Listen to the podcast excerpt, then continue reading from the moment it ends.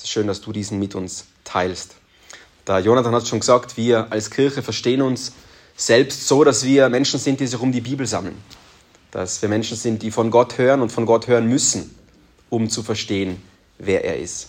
Darum, wenn du mit uns unterwegs bist, wenn du bei uns bist, immer wieder oder regelmäßig, dann wirst du viel von der Bibel hören.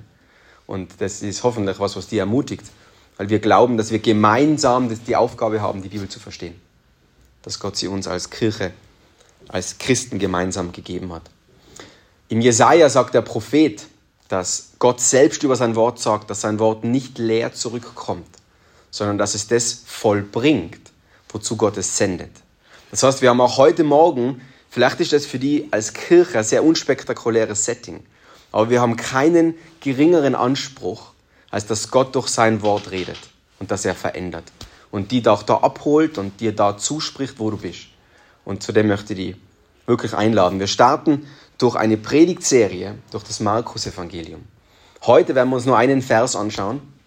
Und keine Angst, es wird dann schneller weitergehen, damit wir durch diese 16 Kapitel auch noch zu dieser Lebzeit durchkommen. Aber wir machen das, weil wir Christen sind und Christen per Definition zu Christus gehören. Christen sind Menschen, die zu Christus gehören. Und Jesus Christus sagen Christen ist das Wichtigste. Darum sind sie Christen. Und das ist genau das, was Markus will. Markus im ersten Vers, wir werden es dann gleich lesen, kommt direkt zum Punkt. Er sagt, ich rede über Jesus Christus.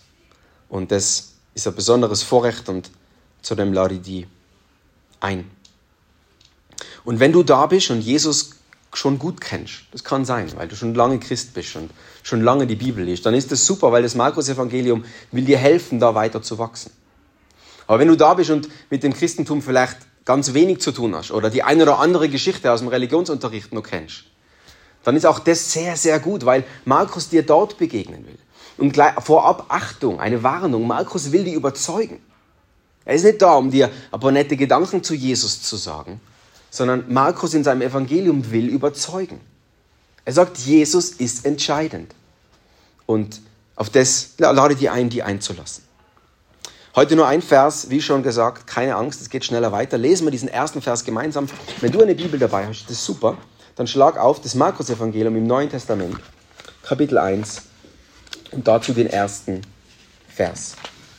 Markus Kapitel 1, Vers 1. Kannst du sonst auch hinter mir mitlesen. Dort heißt es, dies ist der Anfang des Evangeliums von Jesus Christus, dem Sohn Gottes. Weil er so kurz ist, lesen wir nochmal. Dies ist der Anfang des Evangeliums von Jesus Christus.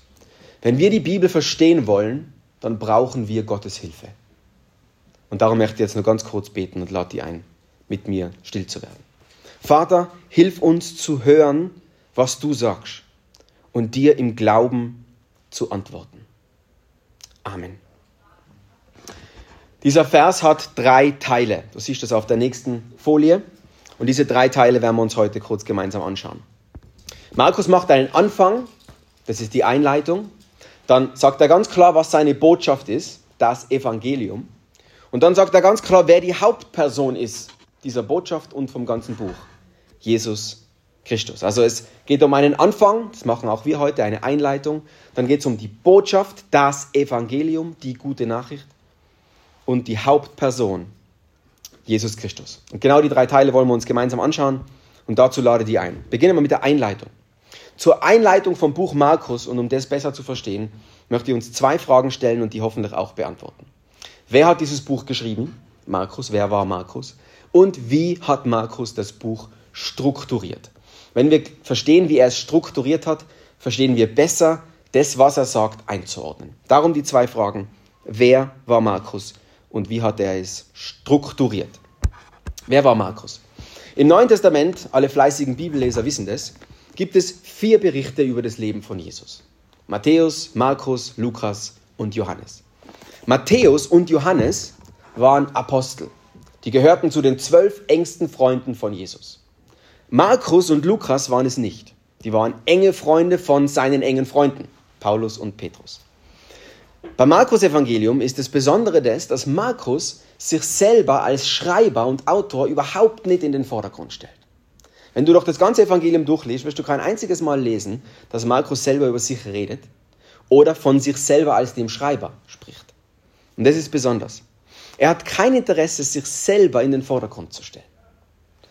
Dann ist die Frage, woher wissen wir, dass er Markus Markus geschrieben hat? Da gibt es ganz viele gute Dokumente aus dem ersten Jahrhundert nach, ähm, nach Jesus, die das bezeugen und belegen. Und bei Markus ist das Wunderbare, dass du bereits im ersten Vers siehst, dass er ohne Schnickschnack, ohne groß herumgerede, direkt zum Punkt kommen will. Bereits im ersten Vers nennt er die zwei wichtigsten Themen in dem ganzen Buch. Das Evangelium und Jesus Christus. Und die zwei gehören untrennbar zusammen. Er selbst war nicht so wichtig. Johannes Markus, das war sein voller Name, er war ein sehr guter Freund von Petrus. Johannes Markus war ein Jude, der später Christ geworden ist, der konvertiert ist zum Christentum. Seine Mutter hieß Maria, die hatte ein Haus in Jerusalem, das sehr groß war, in der sich wahrscheinlich die erste Kirchengemeinde in Jerusalem getroffen hat. Wenn du die Geschichte von Jesus kennst, er ist in den Himmel aufgefahren, weggegangen von der Erde und danach sind die ersten Kirchengemeinden gegründet worden, die ersten Kirchen. Und eine der allerersten Kirchen war in Jerusalem und die hat sich wahrscheinlich im Haus von Maria getroffen, der Mutter von Markus. Das heißt, es ist spannend zu sehen, Markus war schon sehr früh mit diesem Jesus und seiner Geschichte, seinen Menschen konfrontiert. Wahrscheinlich hat er selbst als junger Mann einiges davon erlebt und gesehen. Aber das meiste, worüber er schreibt, hat er von Petrus. Petrus, der wahrscheinlich bekannteste Apostel, der so eng mit Jesus unterwegs war. Also Markus hat sich quasi mit Petrus über mehrere Jahre hingesetzt als Interviewpartner, hat von ihm alles erfragt und das dann niedergeschrieben. Wir haben es also mit einem Material zu tun, das von Menschen berichtet, die ganz nah an diesem Jesus dran waren. Und wenn du schon mal neugierig warst, vielleicht von diesem Jesus gehört hast oder die eine oder andere Geschichte von ihm kennst, aber wirklich dir ein Bild machen willst, wer er war, warum so viele Menschen seit 2000 Jahren von ihm reden, dann ist das Markus-Evangelium super dafür. Weil darin berichtet wird von Menschen, die ganz nah an ihm dran waren. Das ist wirklich toll. Geschenkt, dass wir das haben. Also, wer war Markus? Die zweite Frage, wie ist das Evangelium aufgebaut? Wie ist es strukturiert? Das Spannende da ist, das Markus-Evangelium ist das kürzeste der vier Evangelien und es ist voller Action, würde man sagen. Markus verwendet das Wort sofort oder gleich über 40 Mal. Das heißt, in fast jedem Kapitel ist es dreimal vor, kommt dreimal vor, wo er sagt, Sofort, sofort, sofort. Also er, er, hat kein, er hat keine Zeit, um zum Punkt zu kommen. Und das macht er im ersten Vers schon. Er erzählt uns nicht irgendeine Einleitungsgeschichte, einen langen Geschlechtsbaum im Sinne von woher Jesus abstammt, eine lange Geschichte, wie sie bei Matthäus erzählt wird, von Geburt Jesu und Weisen im Morgenland und die wir ja so lieben zur Weihnachtszeit. Nein, Markus kommt sofort zum Punkt. Er überspringt das alles und sagt, hier geht es um Jesus und seine Botschaft. Und das ist besonders an Markus. Was auch besonders ist an Markus ist, dass es einen Konflikt gibt in diesem Evangelium. Und der Konflikt eskaliert schon fast im ersten Kapitel. Der Konflikt ist zwischen den religiösen Leitern der damaligen Zeit, denen die, die Chefs waren der vermeintlich damaligen Kirche, und Jesus selber. Und dieser Konflikt eskaliert wahnsinnig schnell. Zum Aufbau, ich habe auch da eine Folie mitgebracht, die seht ihr eh schon. Man kann das Markus-Evangelium ganz grob in zwei äh, Formen einteilen. Das möchte ich euch kurz zeigen, das werden wir immer wieder sehen, weil es uns hilft, uns zu orientieren. Die erste Variante ist, man kann das Markus-Evangelium wie ein Theater einteilen. In drei Akte. Der erste Akt, die ersten acht Kapiteln, handeln alle, spielen alle in Galiläa. Eine Region damals in Judäa, also in, in, in heutigen ähm, Israel. Alles spielt dort in Galiläa ab. Dann der dritte Akt, der wahrscheinlich vermeintlich wichtigste, Kapitel 11 bis 16, spielt alles in Jerusalem ab. Da ist Jesus in Jerusalem, später wird er ans Kreuz gebracht und steht dort auch wieder auf, was wir zu Ostern feiern. Und dazwischen, Kapitel 8 und 10, bildet die Brücke. Das ist der, der, Weg von Judäa nach Jerusalem. Das ist eine Form, das Markus-Evangelium einzuteilen. Und auch da schon sehen wir, Markus legt den Fokus auf das, was in Jerusalem passiert ist. Und klärt vorher in den acht oder zehn Kapiteln, wer dieser Jesus ist, der nach Jerusalem geht und das dort macht. Die zweite Form der Einteilung seht ihr da unten, die halte ich persönlich auch für sehr hilfreich, ist, wenn du das Markus-Evangelium durchliest und immer wieder liest, dann fällt dir auf, dass es einen Höhepunkt gibt, der ziemlich genau in der Mitte von dem Buch liegt, in Kapitel 8. Dort ist es so, dass Jesus dem Petrus nach acht Kapiteln, wahrscheinlich ungefähr drei Jahre gemeinsam unterwegs sein, stellt ihm Jesus eine Frage und sagt, Petrus, wer sagst du, dass ich bin? Zuerst sagt er, wer sagt die Menschen, dass ich bin? Und dann, wer sagst du, dass ich bin? Und Petrus antwortet mit den berühmten Worten, du bist der Retter. Du bist der verheißene Retter. Und dann, wenn man diesen Höhepunkt sieht, dann sieht man auch, dass Markus in den ersten acht Kapiteln daran hinführend eine Frage beantwortet. Und die Frage ist, wer ist dieser Jesus? Und der, die Antwort, der Höhepunkt ist dann Petrus Antwort. Du bist der Retter, der im Alten Testament schon so oft angekündigt wurde. Und im zweiten Teil, Kapitel 8 bis 16, beantwortet er dann die Frage, wie rettet jetzt dieser Jesus? Petrus behauptet, du bist der Retter. Ja, wie rettest du? Und für alle Jünger damals und für alle Christen heute die Frage, was bedeutet es, zu diesem Retter zu gehören? Was bedeutet es, Christ zu sein? Ein Höhepunkt in Vers 8, in Kapitel 8, die hinführende Frage, wer ist Jesus und was für ein Retter ist er im zweiten Teil. Und ich habe es vorher schon gesagt, aber das ist nochmal wichtig festzuhalten. Der große Konflikt in dem Evangelium ist einerseits einer zwischen den religiösen Leitern und Jesus. Und der zweite große Konflikt, der betrifft eher dich und mich als Leser. Wir lesen es, wir sehen, was Jesus getan und gesagt hat und wundern uns dann über folgende Frage. Wie kann es sein, dass dieser Jesus, von dem hier die Rede ist, der uns in den ersten acht Kapiteln so eindringlich vorgestellt wird, als einer, der alles kann, der alles weiß, der nur gut ist. Das ist super, oder? Super, super Mann. Und wie kann es sein, dass der so leiden muss? Wie kann es sein, dass der so einen Schmerz erträgt? Wie kann es sein, dass die meisten Menschen ihn gehasst haben? Das ist der große Konflikt für den Leser. Wie kann es sein, dass dieser gute Jesus so eine Ablehnung erlebt? Und die, diese Spannung, die wird immer intensiver bis zum Kapitel 16, wo Jesus dann am Kreuz stirbt. Und das wird uns die nächsten Monate mehr beschäftigen, das besser zu verstehen. Das ist keine leichte Antwort oder keine leichte Frage. Und darum mal die Einladung, da mit uns unterwegs zu sein und darauf Antworten zu finden. Also ein sehr bewegendes Buch. Ich hoffe, du ähm, nimmst die ähm, nimmst meine Begeisterung davon wahr, aber hoffentlich ist es auch etwas, was die begeistert. Diesen Jesus in diesem Buch, der so bewegend war und ist, wirklich kennenzulernen. Wir haben ein Buch vor uns, das uns genau dabei hilft. Das ist ganz, ganz toll. Jetzt zum zweiten Teil. Die Botschaft. Wir uns, nachdem wir uns die Einleitung kurz angeschaut haben, nochmal ist jetzt im, im, in dem Vers hinter mir die Botschaft. Was ist die Botschaft von Markus? Er fasst es zusammen mit nur einem Wort. Oder zwei Wörter in Deutsch das Evangelium. Das Evangelium. Das Evangelium, du hast es bestimmt schon gehört, vielleicht weißt du auch, was es bedeutet, ist der zentrale Begriff im Christentum. Das Evangelium. Es bedeutet direkt übersetzt gute Nachricht. Wir als Christen, sage ich gleich dazu, für alle, die interessiert sind, was wir als Kirche sind, wir werden ein Leben lang uns damit beschäftigen, dieses Evangelium besser zu verstehen und es mehr auf unser Leben anzuwenden. Es ist keine Sache, die heute einmal geklärt ist und nie wieder zu bewegen ist. Nein, das Evangelium ist so zentral. Es ist in anderen Worten das, was diese ganze Bibel zusammenhält. Die gute Botschaft, die die erste mit der letzten Seite verbindet. Das ist so zentral. Und warum werden wir heute nicht alle Antworten darauf geben? Aber ich möchte zwei Dinge dazu sagen, die dir hoffentlich helfen und einen Geschmack darauf geben, warum es es wert ist, sich so mit diesem Evangelium zu beschäftigen. Das Erste, was ich zum Evangelium sagen will, ist, es ist eine Siegesbotschaft. Was meine ich damit? Zur Zeit, wo Jesus gelebt hat, die Antike, umgeben von dem antiken Griechenland, wurde das Wort Evangelium vor allem im Kontext von militärischen Siegen verwendet. Also militärischer Sieg, was meint es? Es gab damals Stadtstaaten bei den Griechen. Städte, die Staaten waren. Und diese Stadtstaaten, wie Menschen es heute immer noch machen und immer schon machten, haben sich bekriegt. Da ist dann wieder irgendwann gekommen, der war beleidigt auf den nächsten und hat dann sich irgendwo auf den Fuß getreten fühlt und hat dann wieder einen Krieg begonnen gegen den nächsten Stadtstaat. Also diese griechischen Stadtstaaten waren ständig miteinander im Krieg.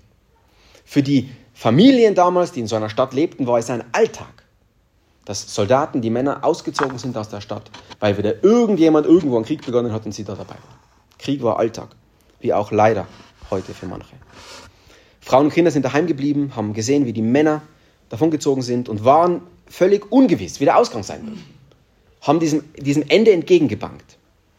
Und dann gab es ein, eine, eine Gewohnheit damals. Wenn diese Schlacht von den eigenen Soldaten gewonnen war, wenn die Schlacht gut ausging, dann haben sie nicht zuerst das Feld geräumt und vielleicht geschaut, was nehmen wir mit und so weiter, und, sondern haben sofort eines gemacht. Sie haben einen Soldaten identifiziert, meistens der dünnste, der am schnellsten gelaufen ist, der dann nach Hause gelaufen ist, in die Stadt, in die Heimat und denen zu Hause verkündet hat, dass der Sieg unser war, also der Sieg zu den Soldaten gehört hat. Es gibt so viele Berichte, wie diese Soldaten, wenn sie Geschichtsbücher lest, wie sie da mit geschmückten Speerspitzen einlaufen in die Stadt und zum Beispiel gerufen haben, Chaire Nikomen. Für alle, die nicht Griechisch können, das heißt, freut euch, wir haben gesiegt. Chaire Nikomen, wir haben gesiegt. Und dann das Bangen, das Warten der ganzen Familie, wie wird die Schlacht ausgehen, war vorbei. Auf einmal, mit diesen zwei Worten, änderte sich die ganze Szene. Sie haben gesiegt. Die Barrikaden vor den Türen sind weggenommen worden. Alle kamen aus ihren Löchern heraus und haben den Männern, die zurückkamen, einen Empfang bereitet, haben sich gefreut. Wir sehen sie wieder. Und so weiter. Diese, diese zwei Worte, diese Botschaft veränderte die gesamte Situation. Und diese beiden Worte, jetzt eine lange Vorgeschichte, diese beiden Worte, Chaireni kommen, oder die, die, die, der, der Ausdruck, wir haben gesiegt, das nannte man Evangelium oder Evangelium griechisch. Das war diese Botschaft. Die Botschaft war also, wir haben gesiegt, das ist die gute Botschaft. Und der, der da hingelaufen ist, dieser schnelle, schlanke Soldat, der gut laufen konnte, der war der Evangelist, der Evangelistes, der diese Botschaft verkündet hat. Diese Siegesbotschaft, das ist das, was Evangelium in dem Kontext der damaligen Zeit meint. Und jetzt natürlich die wichtige Frage, danke Alex für diese nette Geschichte, aber was bedeutet das in Bezug auf Jesus? Welche Schlacht hat Jesus geschlagen? Oder anders gefragt, was ist die schlechte Nachricht? Was ist der Kampf, auf den Jesus die gute Nachricht ist? Und das bringt uns zum zweiten Punkt, den ich über das Evangelium sagen will ist, dass es vor der guten Nachricht eine schlechte Nachricht gibt. Vor der guten Nachricht gibt es eine schlechte. Und dazu müssen wir einen ganz kurzen Ausflug machen in die gesamte oder die große Geschichte der Bibel, um das zu verstehen. Wenn du die ersten Seiten deiner Bibel liest, dann wirst du dort Folgendes feststellen, dass Gott den Menschen geschaffen hat, weil er ihn wollte mit einem Ziel, zu einer ungetrübten Gemeinschaft mit Gott. Gott schuf den Menschen, dass er mit ihm lebt. Zur ungetrübten Gemeinschaft. Da war kein Fehl, da war kein Hass, da war kein Krieg, da war kein Mord, da war keine Lieblosigkeit. Da war eine Beziehung zwischen dem Menschen und Gott, die so beschrieben wird, dass sie gemeinsam im Garten spazieren gegangen sind. Diese Art von Beziehung war zwischen Gott und Menschen da. Es gab nur eine Bedingung für diese Beziehung. Der Mensch, den Gott geschaffen hat, musste in einer vertrauensvollen Beziehung zu seinem Schöpfer bleiben.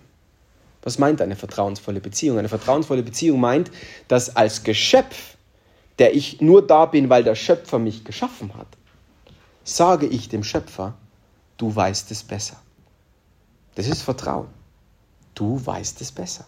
Ich mache, was du sagst, weil du mich geschaffen hast. Ich vertraue dir. Der Mensch jedoch, und da brauchen wir nur zur dritten Seite der Bibel zu gehen. Nach der dritten Seite, diese sind viel näher wie drei Seiten, an der dritten Seite bereits begegnet uns die Realität, dass der Mensch sich für einen anderen Weg entschieden hat.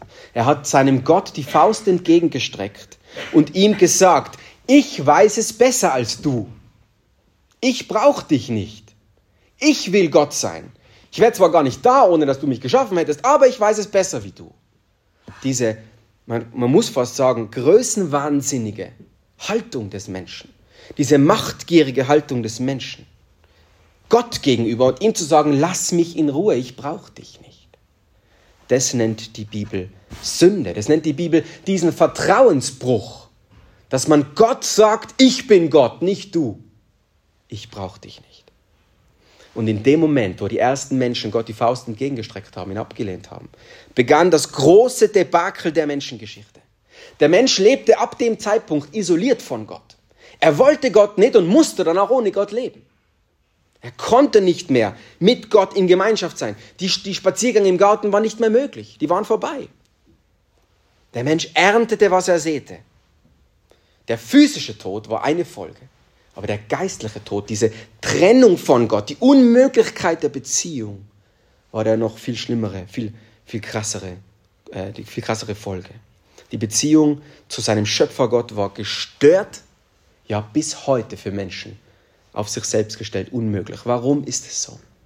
Weil Gott, und das ist etwas, was wir neu verstehen müssen, weil Gott ein heiliger Gott ist. Weil Gott ein heiliger Gott ist. Die Bibel beschreibt Gott als vollkommen Licht, vollkommen rein. Da ist kein Makel in ihm, keine Dunkelheit, nicht eine Spur davon. Und der vollkommen Heilige kann nicht mit Unheiligen existieren. Der vollkommen Heilige, der vollkommene Licht kann nicht mit Dunkelheit zusammen sein. Der Mensch kann nicht mehr vor und mit Gott sein. Aber nicht nur die ersten Menschen. Wir lesen da nicht nur eine alte Geschichte von vielleicht Adam und Eva, die du mehr oder weniger vertrauenswürdig haltest. Diese Geschichte ist eine Geschichte, die auch die und mich betrifft. Weil dieser Fluch, dieser an uns klebende Fluch, dass wir es meinen, besser zu wissen als der, der uns geschaffen hat, der klebt an uns und auch an dir und mir. Und der hat heute schon heute schon Auswirkungen gehabt in deinem Leben. Vielleicht beim Frühstück, vielleicht beim Umgang mit den Menschen in deinem Haus, vielleicht bei dem, worüber du nachgedacht hast, vielleicht bei dem, was dir durch den Kopf ging, was dir wichtig ist. Darin siehst du, wenn du ehrlich bist und in den Spiegel schaust, diese an dir klebende Haltung, ich brauche Gott nicht. Ich weiß es besser. Wir alle wollen von Gott unabhängig leben und selbst den Maßstab festsetzen. Das ist das, was die Bibel Sünde nennt. Diese Auflehnung gegen den, der schuf und den, der alles gemacht hat. Jeder Mensch, ausnahmslos, hat darum nur ein Urteil verdient. Und dazu lese ich einen Vers aus der Bibel, da gibt es ganz, ganz viele, sie sind auch hinter mir. Paulus schreibt im Römerbrief, da ist keiner, der Gott entspricht. Auch nicht einer. Da ist keiner, der Gott, der seinem Maßstab entspricht der dieses vollkommene Licht, die vollkommene Heiligkeit, die vollkommene Liebe ist. Da ist kein Mensch. Und wenn du ehrlich bist, ist das die einzig logische Konsequenz von dem, dass Gott Gott ist und du es nicht bist. Da ist keiner, der vor ihm bestehen kann. Also was ist der Kampf? Der Kampf ist einer gegen den Teufel, gegen den Bösen. Der Kampf ist einer gegen das, was in mir ist gegen meine eigene Auflehnung gegen Gott. Es geht um nichts weniger als das. Das ist der Kampf, in dem Kontext gute Nachricht definiert wird. Das ist die schlechte Nachricht. Und bevor wir die schlechte Nachricht nicht sehen und sie auch als schlecht empfinden, macht eine gute Nachricht von einem Retter überhaupt keinen Sinn.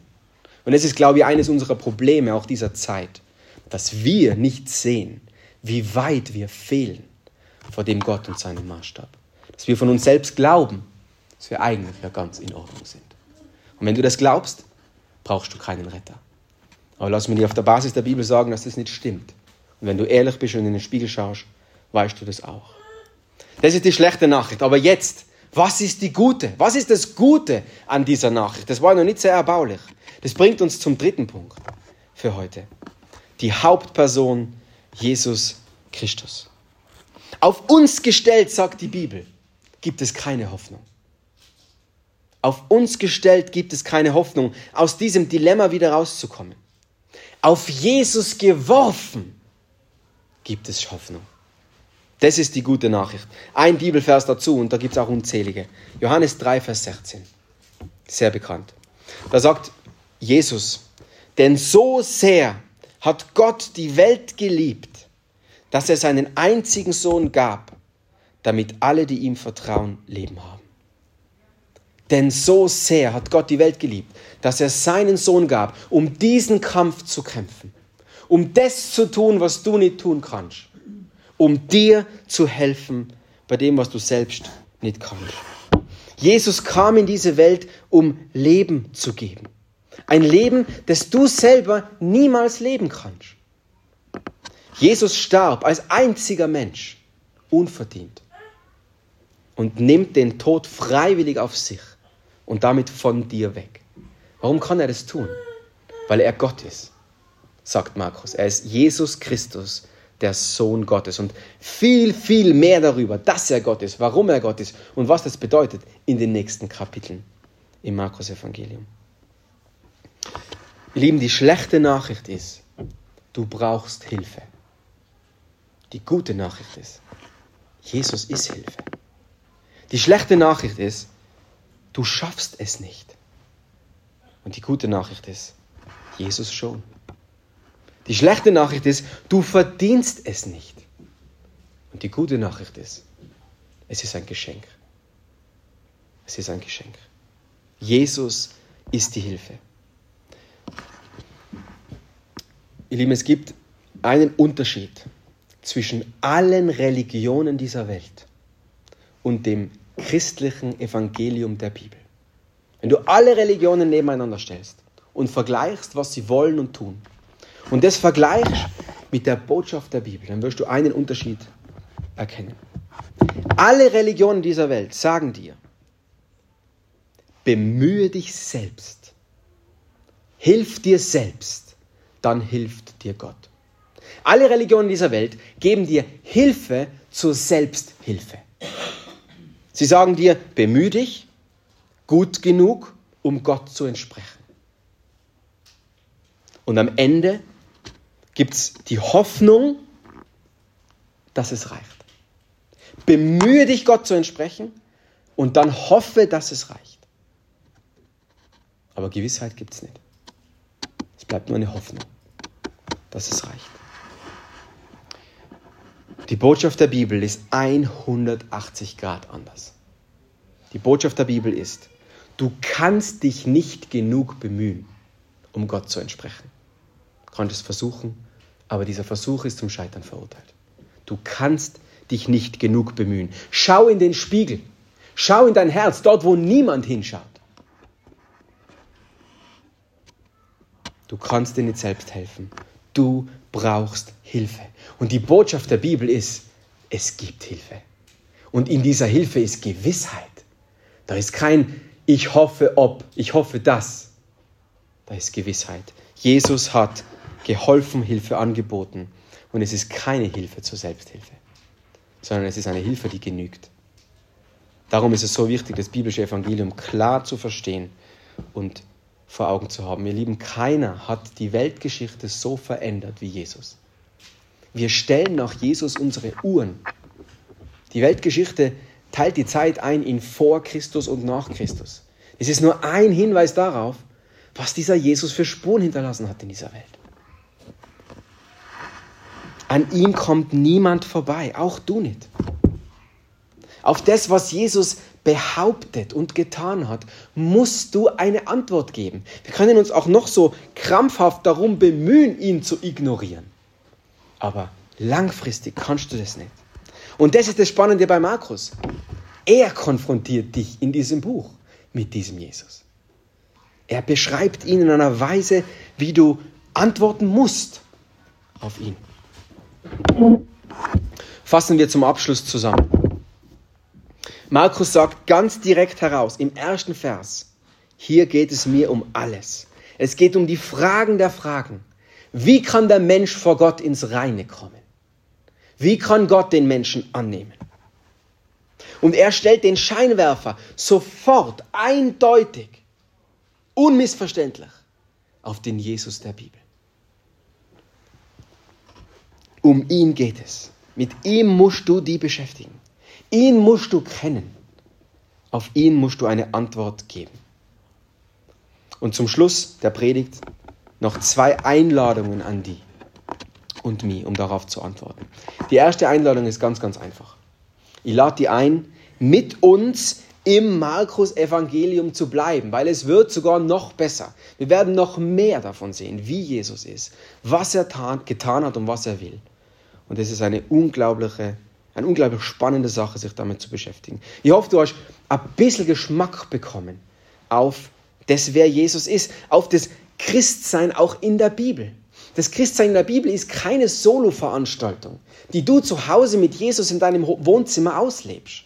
Das Christsein in der Bibel ist immer eines in Gemeinschaft mit anderen Christen. Immer im Kontext von einer Kirche vor Ort, weil wir einander brauchen, um diesen Jesus besser zu verstehen. Und darum die ganz einfache Einladung, mit uns unterwegs zu sein, vielleicht Kirche auch neu zu erleben. Kirche neu zur Priorität zu machen für die. Und wenn die Hoffnungskirche Wipptal ein Ort für die ist, super. Wenn es ein anderer Ort ist, auch gut. Christsein im Kontext von Kirche zu erleben, ist die einzige Option, die die Bibel für uns gibt. Also die Einladung mit uns und anderen im Markus-Evangelium unterwegs zu sein. Und die zweite Einladung ist eine persönliche. Ich möchte dir einladen, eine Antwort zu geben. Eine Antwort zu geben auf diese eine Frage. Wer ist Jesus in deinem Leben? Wer ist Jesus in deinem Leben? Und sagen wir uns ehrlich, damals wie heute versuchen Menschen mit allem, was möglich ist, Jesus in ein Bild zu pressen, indem sie ihm sagen, wie er zu sein hat. Indem sie Jesus selbst definieren. Indem sie Jesus als Optimierung ihrer eigenen Lebensträume sehen. Zum Beispiel, ich habe Lebensträume, ich habe Ziele, ich möchte was machen und Jesus darf kommen und mir bei meiner Erfüllung meiner Träume helfen. Das ist eine ganz verbreitete Sicht auf Jesus. Er ist wie ein Flaschengeist, der mir hilft, wenn ich was brauche. Viele versuchen Jesus zu einem Lehrer der Selbstverwirklichung zu machen. Sei gut zu dir, sei gut zu anderen und Jesus hilft dir dabei. Und das Markus-Evangelium ist das Gegenmittel gegen dieses Gift. Weil das ist Gift, das ist nicht der Jesus der Bibel. Der hat einen ganz anderen Anspruch an sich selbst. Markus stellte die Grundgeschichte des Evangeliums über Jesus völlig anders dar. Die Geschichte der Bibel ist nicht, Jesus dreht sich um dich, sondern die Geschichte der Bibel ist, du drehst dich um Jesus. Und solange du das nicht machst, bist du nicht dort, wo du hingehörst. Das sind ganz steile Behauptungen, die aber Markus selbst in seinem Evangelium beantwortet. Die Bibel stellt Jesus als jemanden dar, der leidenschaftlich ans Äußerste geht, um Menschen zu retten, weil er liebt, weil er will, dass du und ich Leben haben. Und darum die zum Abschluss einfache Frage an die, wer ist dieser Jesus in deinem Leben? Und ich hoffe, ich habe gebetet dafür und ich wünsche mir es auch jetzt, dass dieser Gottesdienst nicht nur ein Start sein kann von der Hoffnungskirche Wipptal mit ersten Gottesdiensten, ein Anfang, ein Start vom Markus-Evangelium, sondern dass es vielleicht auch ein Start, ein Neustart sein kann für die. In deiner Beziehung mit Gott und in deiner Antwort auf die Frage, wer ist Jesus? Das will Markus und nicht weniger. Ich möchte jetzt noch zum Abschluss mit uns beten und lade dich ein, mit mir still zu werden. Und dann haben wir die Möglichkeit, in zwei Liedern darauf zu antworten. Ich bete noch mit uns. Vater im Himmel, wir danken dir so sehr für die Bibel, für das Markus-Evangelium und dass es uns so deutlich vor Augen führt, wer du bist, Jesus. Wir haben unser Leben lang daran zu tun, die besser kennenzulernen. Ich danke dir so sehr für den Start, auch für jeden, der heute da ist. Und ich bitte, dass du dort begegnest, wo jeder Einzelne steht. Auch auf die Frage, wer Jesus ist und was du von uns willst. Danke, dass du uns einander gegeben hast, um darauf Antworten zu geben. Amen.